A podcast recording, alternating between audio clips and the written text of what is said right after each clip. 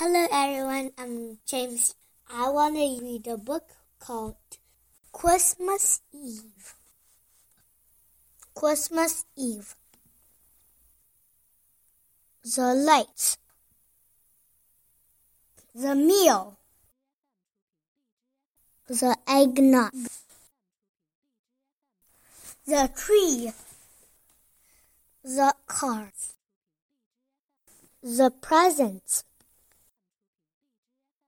the stockings, the cookies. The end. Bye bye. Enjoying, enjoying, enjoying. Super enjoying.